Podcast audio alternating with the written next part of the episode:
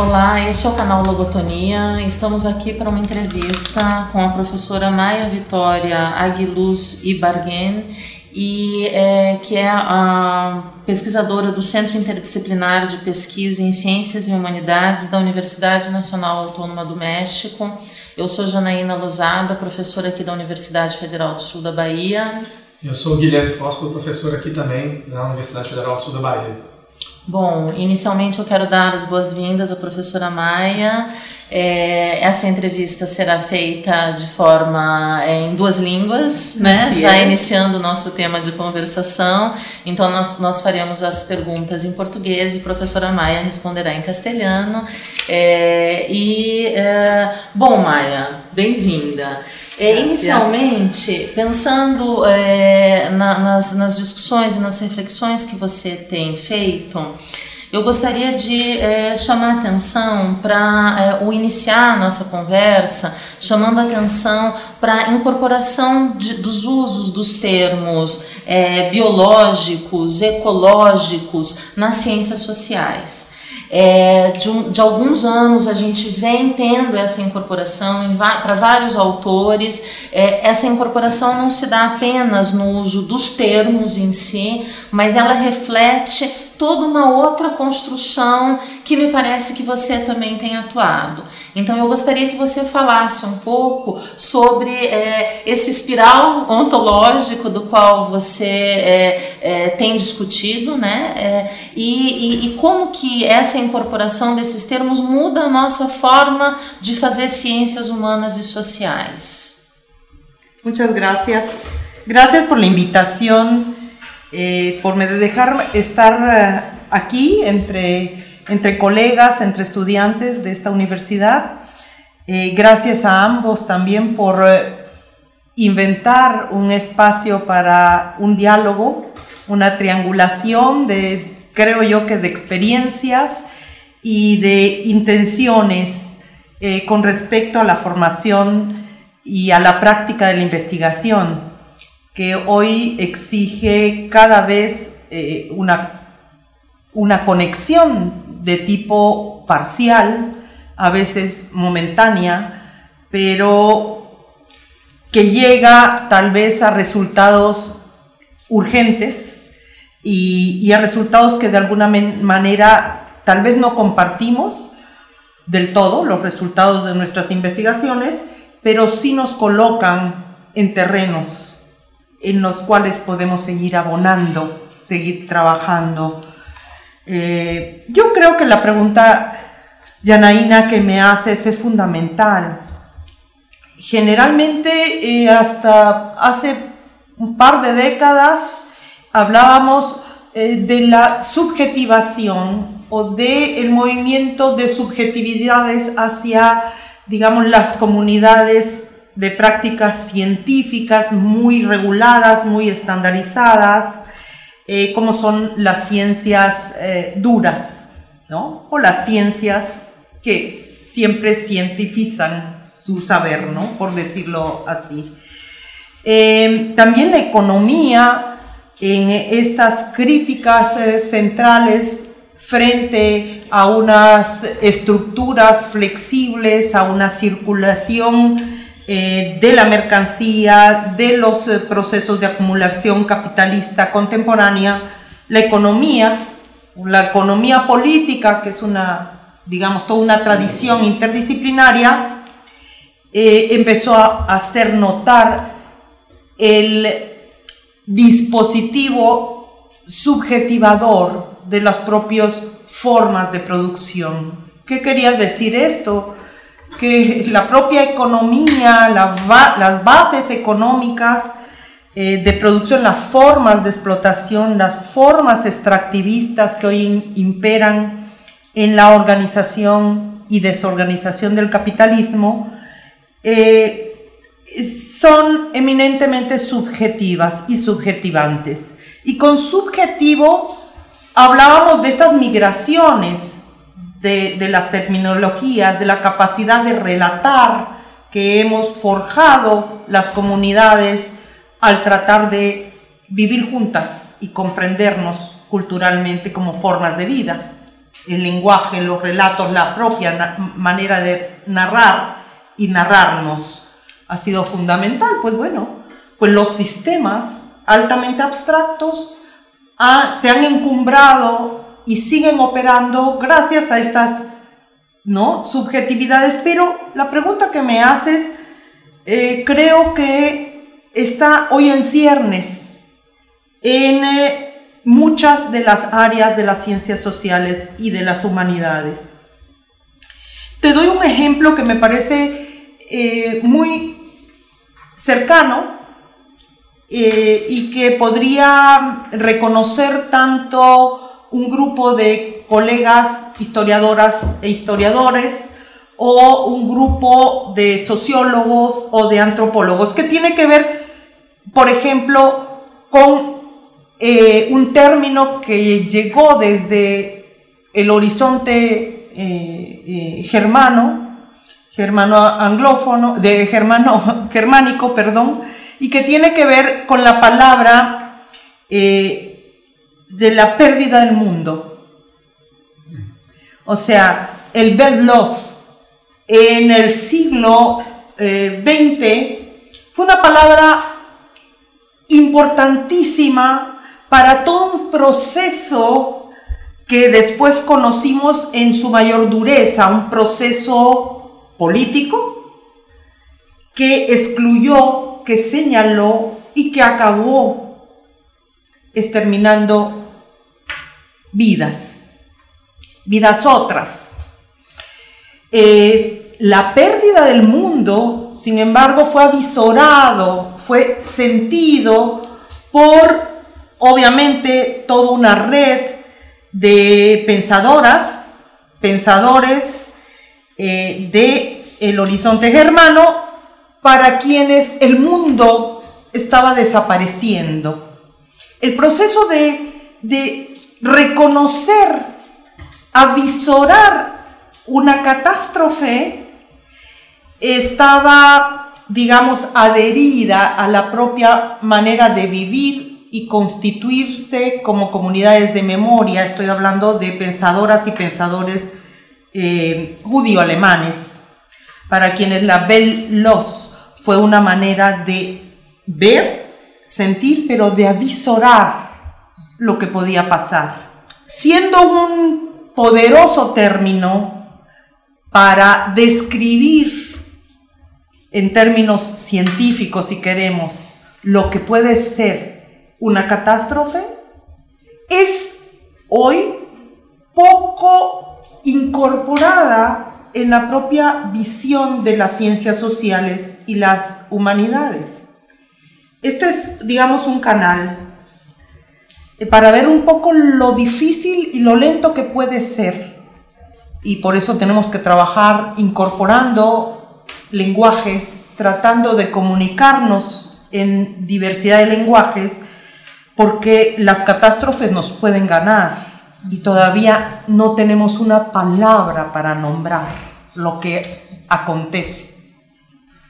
Las pérdidas de los mundos y lo que eso significa, que creo que un biólogo o una bióloga lo conoce desde que puede reconocer cuando un pequeño ser se transforma y está muriendo en un ciclo de vida mucho más corto, no en lo que compone, digamos, la temporalidad biológica eh, más o menos media de, los seres humanos.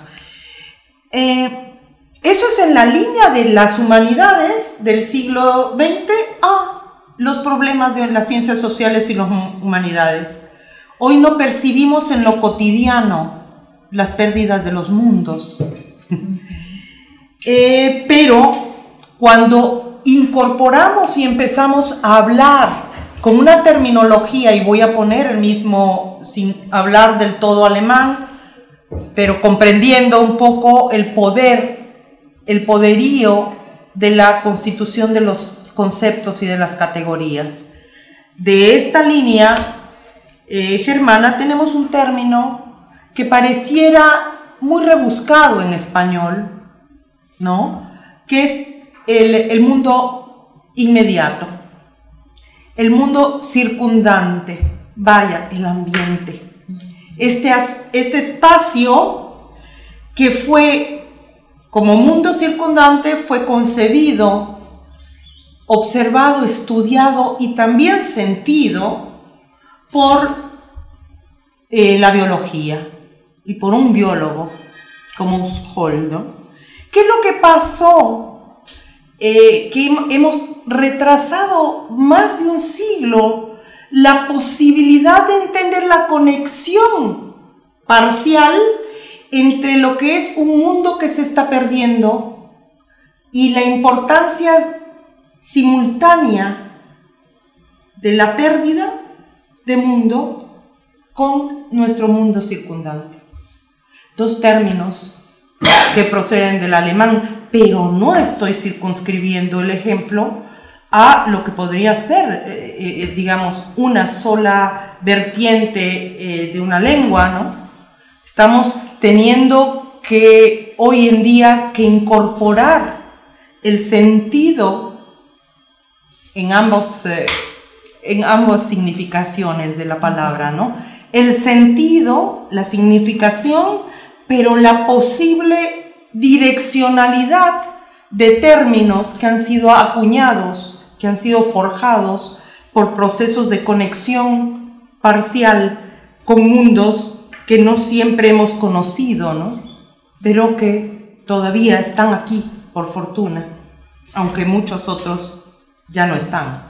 Me parece uma, uma, uma coisa engraçada ou estranha no, no, no caminho do pensamento ocidental que nós tenhamos chegado ao ambiente ou a, a essa é, preocupação temática com esse mundo que nos, é, nos com o qual nós somos conectados, mas que nos parecia tão exterior, tão tarde. Né? Uhum. Porque é, nós tivemos que fazer primeiro todo um trajeto intelectual é, em caminhos é, humanos Uhum. Para que, ah, e, e, aí eu cito o feminismo, as pensadoras feministas, para que a gente possa chegar a, a, ao relacionamento com esse outro que é o animal, por exemplo. Né? Ah, então, é, o, o, pensamento das ciências humanas e sociais ele fez um, uma trajetória muito complexa e muito longa, né? e muito intermediada por nós mesmos, né? sobretudo quando ainda nós olhamos esse mundo é, animal, esse mundo deste outro é, que nós também somos, né? Uhum. É, a partir de princípios e leituras é, das nossas sensibilidades.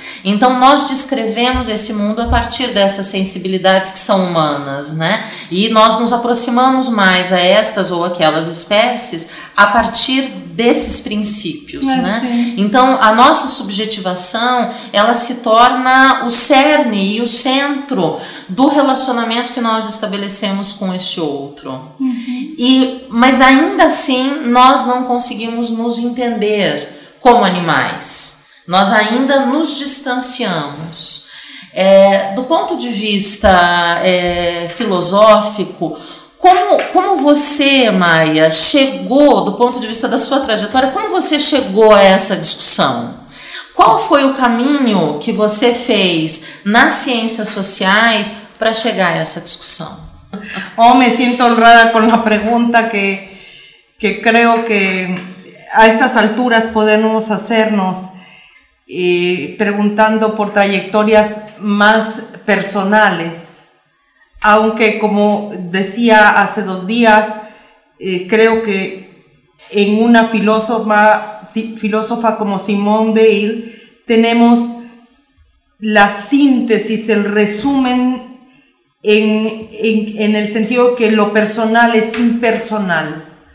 Eh, en esta, otra vez voy a hablar, en este poder como cuerpo que existe, conectarnos con dimensiones que no tienen que ver con eh, eh, lo que tú estás mencionando, con las trayectorias, por ejemplo, de la formación, de la individualidad en el discurso o en varios discursos científicos, filosóficos occidentales, o eh, digamos con la conformación de la persona igual a sujeto jurídico igual a ¿no? ciudadano o ciudadana.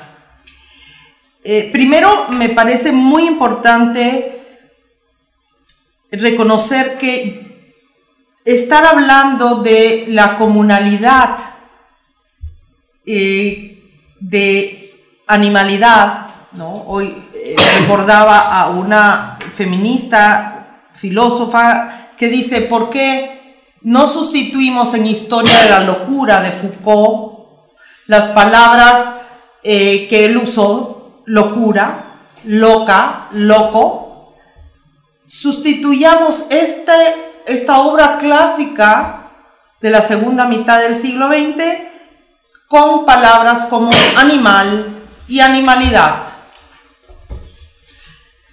Este es una especie, es un ejercicio de retrovisión o retrospectiva a un plano corto de la temporalidad de la arquitectura del pensamiento crítico, el, pensamiento, un pensamiento que nos permitió desandar la manera como se narraba Occidente en la historia y en la filosofía, ¿no? Para hablar de filosofía e historia, por no decir más. Pese a todas las críticas que han tenido, bueno, desde que, eh, por ejemplo, eh, las críticas eh, feministas encararon al propio Foucault, que fueron las primeras, ¿no? Las primeras críticas realmente serias, estamos hablando ya de principios finales de los 70, principios de los 80, ¿no? Las feministas Foucaultianas pusieron, digamos, invirtieron y pusieron a moverse en bucles al propio eh, sistema filosófico Foucaultiano. Eh, aquí está eh, un elemento muy importante. No es posible llegar a conclusiones, a conectividades parciales entre ciencias, ciencias sociales y humanidades sin poner de relieve los cortos circuitos. Es decir, no las rupturas epistemológicas con las que estudiamos en los años 80, ¿no? Eh, eh, eh, Bourdieu en la sociología, bueno, podemos hablar de la importancia de los movimientos indígenas organizados en América Latina, que nos incluyeron, ¿no? En la dimensión propiamente de la urgencia vital del reconocimiento de lo que antes parecían minorías. Y digo parecían porque nunca han sido minorías, ¿no? Los pueblos originarios, pero... Eh, y bueno, lo que me interesó aquí es una trayectoria en la que hiciéramos cortocircuito, es decir, que pudiendo desarrollar una línea más cómoda y tranquila dentro de una disciplina académica, siguiendo los, cánones, los debates que son reconocidos y que se mueven hacia las orillas de las disciplinas, el cortocircuito em, empezaba por entrar en otra comunidad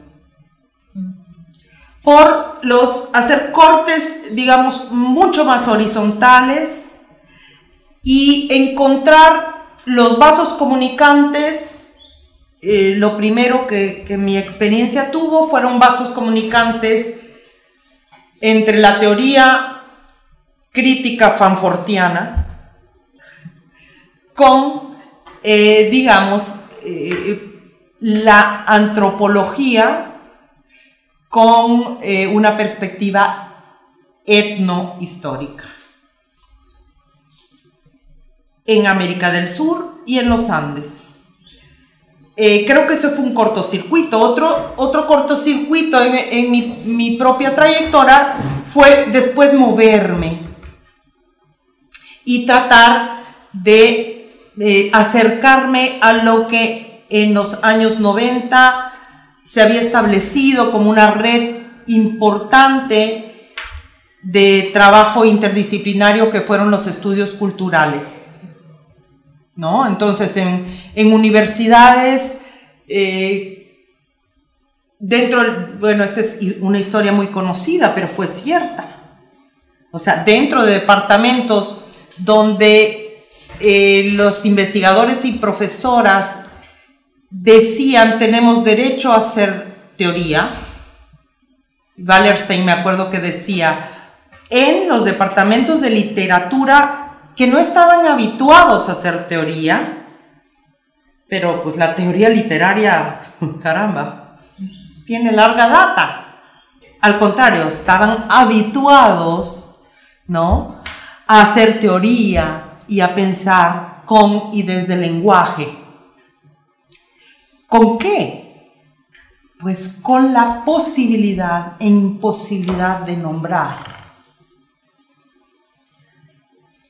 Entonces, en los campos de estudios culturales, en realidad ponían ellos mismos en cortocircuito las líneas tradicionales de los estudios literarios y, ponían en pugna lo que eh, después Freud o Sigmund Bauman llamó la ambivalencia en el propio sentido de cada palabra.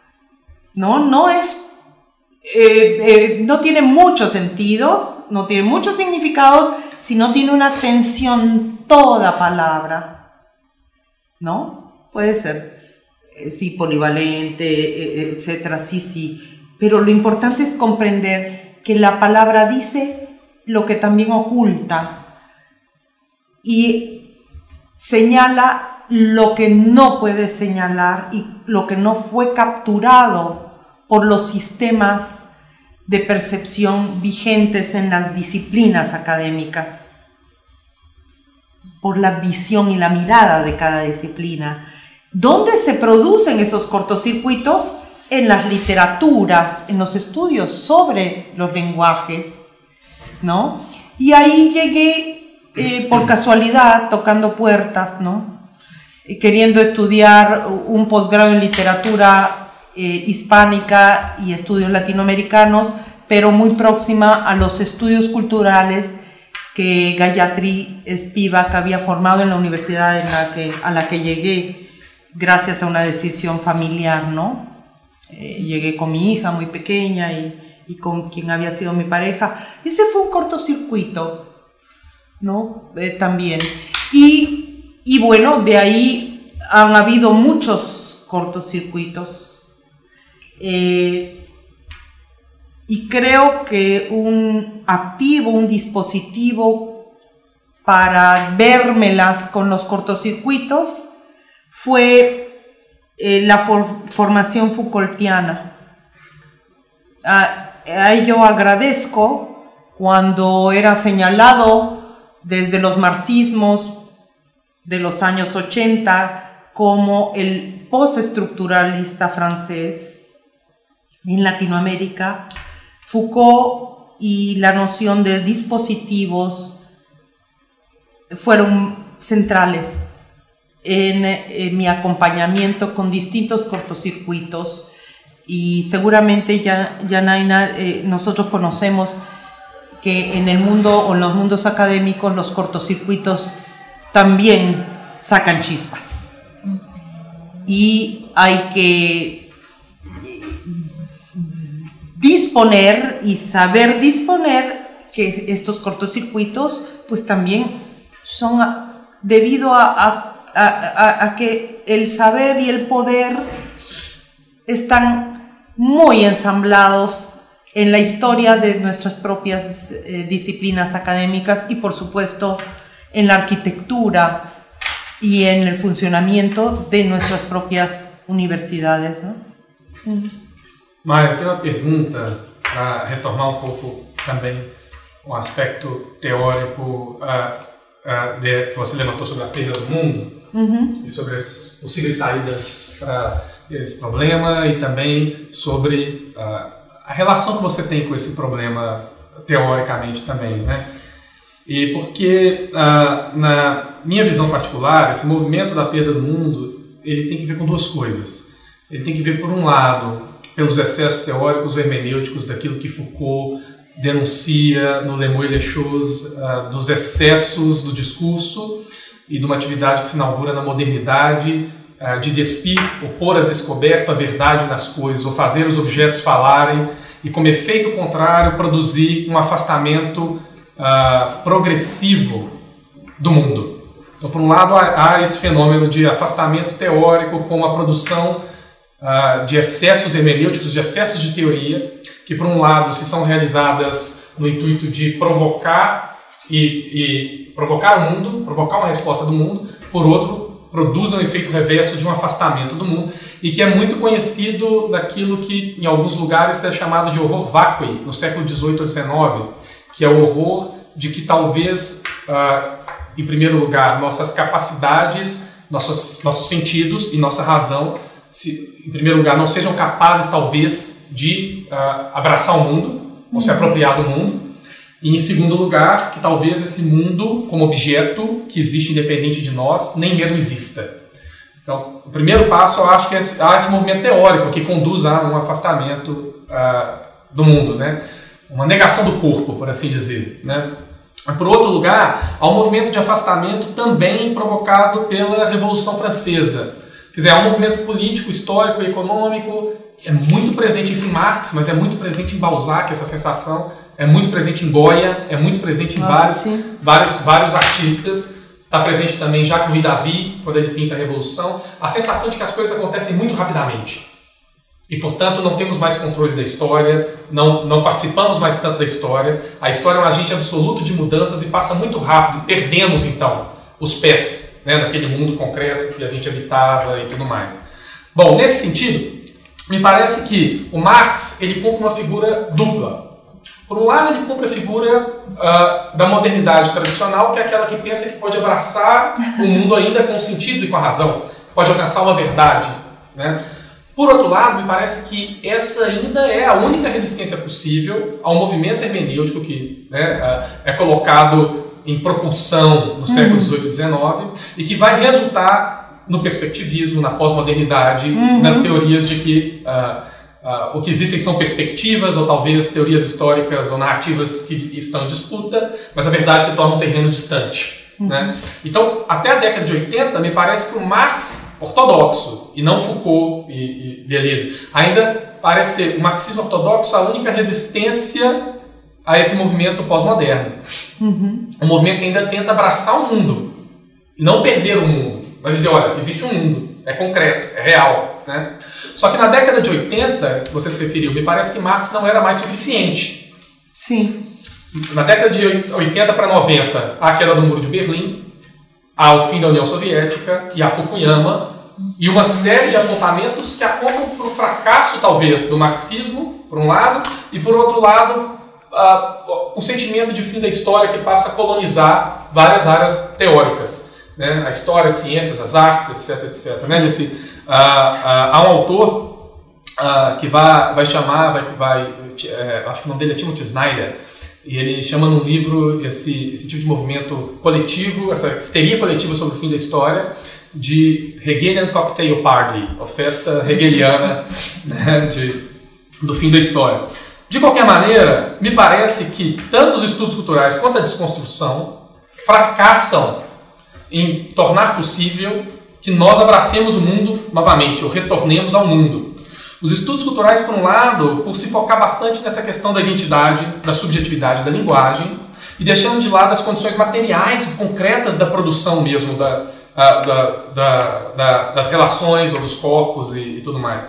Por outro lado, a desconstrução, por isso me parece uma coisa muito derridiana e, e, e, e mais derridiana talvez assim, de que uh, linguagem e mundo não se conectam mais. O discurso é, independe do mundo. Ele sobrevoa o mundo e talvez seja uma ilusão, uma tarefa inglória, uma tarefa ineficaz, é, reconectar linguagem e mundo. Né? Ah, algumas correntes teóricas tentam endereçar esse problema a partir da década de 80 como o materialismo que vai aparecer nas materialidades da comunicação do Gumbrecht, do Kittler uh, e de toda uma turma uh, da, dessa filosofia alemã que se tornou a nova filosofia das mídias, ou das novas mídias, e, né, com toda a carga do McLuhan da vida, por assim dizer. Mas não é o único caminho possível. E aí a minha pergunta para você seria: uh, você acha que há alguma saída teórica que torne possível a recuperação ou a sensação de que pertencemos ao mundo, ou de que estamos no mundo, ou há alguma saída teórica que possibilite que a gente uh, consiga encampar o protagonismo dos sentidos ou dos afetos sobre essa mesma razão que pendularmente se torna excessiva no final do século XIX, início do século XX. Como que você diria assim, uma saída possível uhum. para essa perda do mundo, né? Uhum.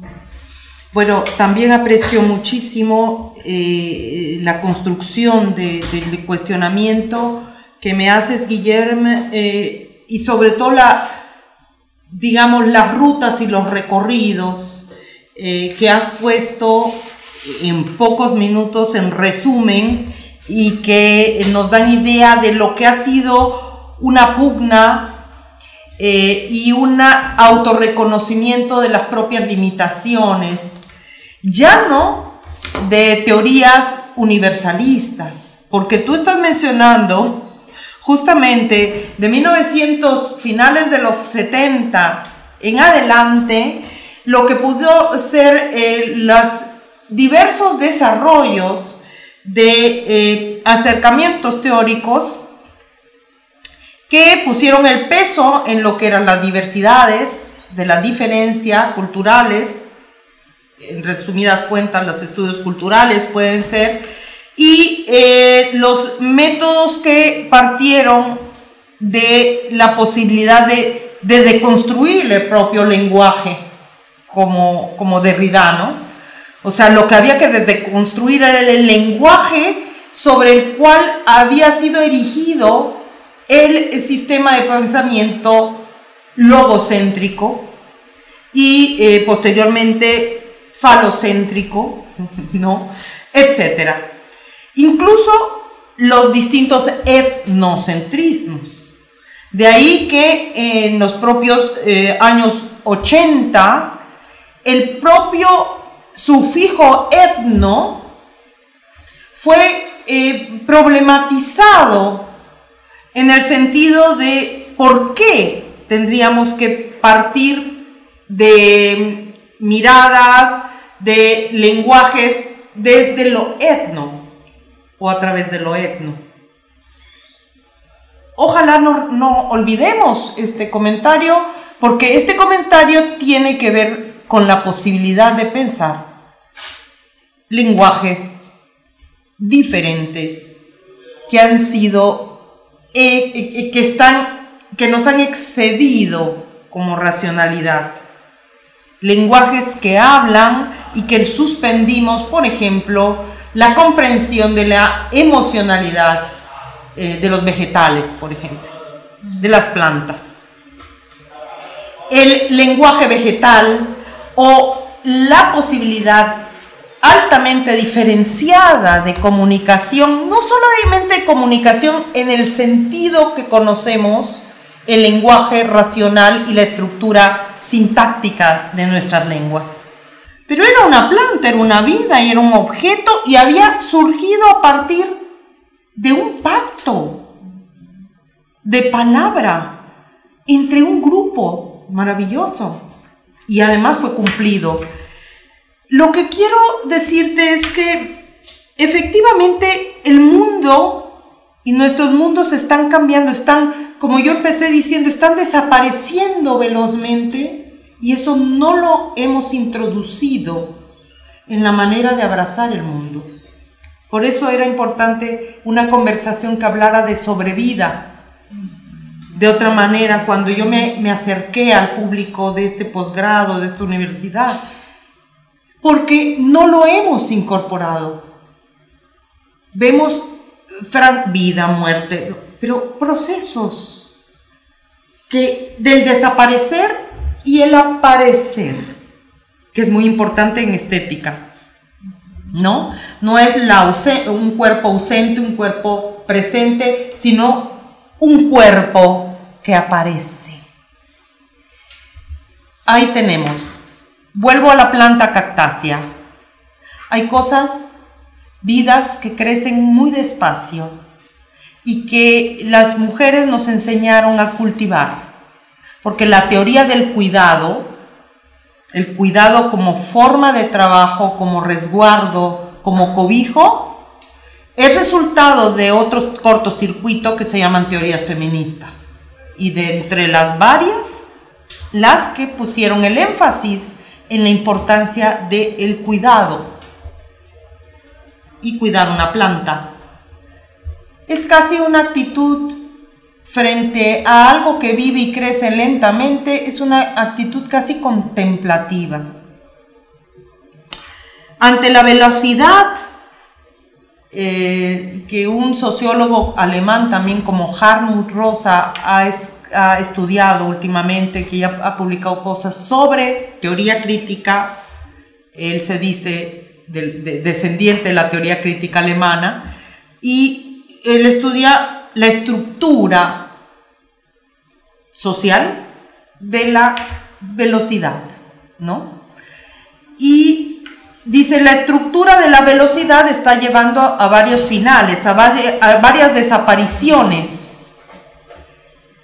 Y frente a esas desapariciones, él habla de la posibilidad de que abracemos el mundo solo a través de la resonancia. Algo muy importante. No como las cosas, las personas, producimos sonidos, sino la intencionalidad de que en alguna parte de nuestras relaciones sociales se estén dando sentidos que son altamente abstractos, pero sí son percibidos humanamente todavía. La resonancia, que viene de la sonoridad, ¿no? Otro aspecto, y con esto acabo para dar pie, eh, por supuesto, al diálogo, porque ya me he extendido, creo que es muy importante que frente a la rapidez, a la celeridad de la vida, empecemos a encontrar lo que otras culturas, otros pueblos originarios han acumulado y han cuidado a lo largo de centurias o, culturas milenarias, pues, y que tiene relación con la contemplación. Otra vez, no estoy hablando de culturas que llenen nuestros tiempos libres, ¿no? La cultura de cuidado del cuerpo, la cultura de la buena alimentación. Estoy hablando de la incorporación de lo que Hannah Arendt llamó una vida contemplativa, en la vida activa. No la dualidad de estos dos, ¿no? categorías analíticas eh, en la filosofía arendiana, sino en el traslape del activo y la contemplación, el traslape de la vida acelerada con el instante, ¿no? Con un instante que solo se percibe aprendiendo a cómo los cuerpos o de cómo los cuerpos se mueven. En la plática eh, decíamos, bueno, tenemos que reaprender o aprender nuevamente que el cuerpo humano no es una representación, no es un lugar de imbricaciones y conflictos, sino también es una vida, un existente que se mueve movilizando, hace haciendo y hace hacer. Todas estas, eh, digamos, frentes de los que estoy hablando, creo que están presentes hoy por hoy en una teoría que no pretende más que dar cuenta. Y ahora recuerdo eh, que en una lectura que me gustó mucho, se referían a algunas teorías eh, feministas actuales, Judith Butler, pero igual puede ser Rita Segato, em, Donna Haraway, que igual puede ser eh, Silvia Rivera, o puede ser Geo Videla, una colega eh, mexicana, o pueden ser muchas mujeres jóvenes eh, o mujeres que se han asumido como mujeres o se han transformado como mujeres. no quiero hablar solo de los feminismos, pero quisiera sí cerrar con ello porque ha sido fundamental. Y es el hecho de que estas mujeres nos han acercado a una teoría que es testigo, a una teoría testigo del mundo y que hace testimonio, que da testimonio del mundo a partir justamente del temperamento del cuerpo y de la voz que está siendo producida al dar ese testimonio. No las racionalidades, no los particularismos, no las diferencias, ¿no? Sino en una actitud. Eh, y son las teorías temperamentales, por decirlo de alguna manera. Gracias. Bom, é, Maia, eu agradeço muito, agradeço a presença do professor Guilherme aqui e a tua disponibilidade para estar com a gente. E assim eu encerro o canal Logotonia de hoje. Ah. É, e para outros que virão, e certamente nós nos encontraremos aqui no Logotonia e em outros lugares também. Seguramente, em outros lugares e em outras casas universitárias. Espero que pronto estemos haciendo algo similar em México. Claro. Muitas Queria graças. também, viu, Maia? Muito a sua presença e a conversa que não fosse pelo limite do tempo ia se estender por mais algumas horas. Oh, sim, bueno. muchas gracias, Guillermo. Muchas gracias, Janaina. Eh, Janaína, perdón, Janaína, perdona. Eh, y muchas gracias a esta universidad por lo que está haciendo, por el gran esfuerzo y por la capacidad y fuerza que he encontrado en cada una y cada uno de los estudiantes del posgrado con el que tuve vinculación en esta ocasión. Ojalá que nuestras universidades realmente se acerquen y realmente descubran todos los canales que tenemos para seguir conectados y comunicados. Muchas gracias.